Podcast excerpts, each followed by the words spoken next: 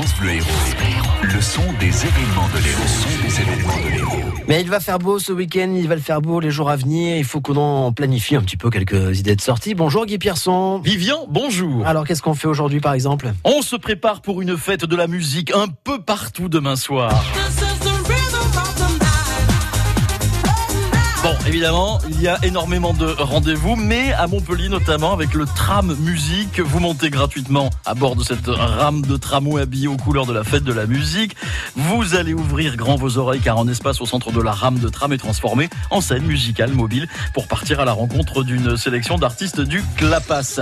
Plein d'autres rendez-vous bien sûr partout dans l'Hérault. Bon, je serai un peu plus exhaustif demain.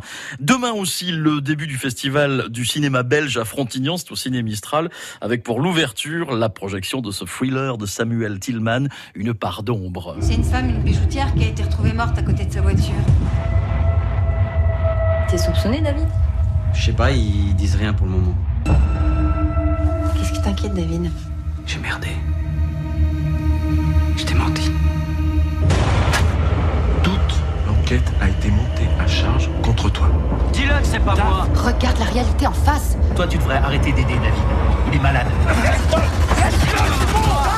Une part d'ombre, un thriller haletant pour le festival du cinéma belge demain soir, c'est au Ciné Mistral de Frontignan.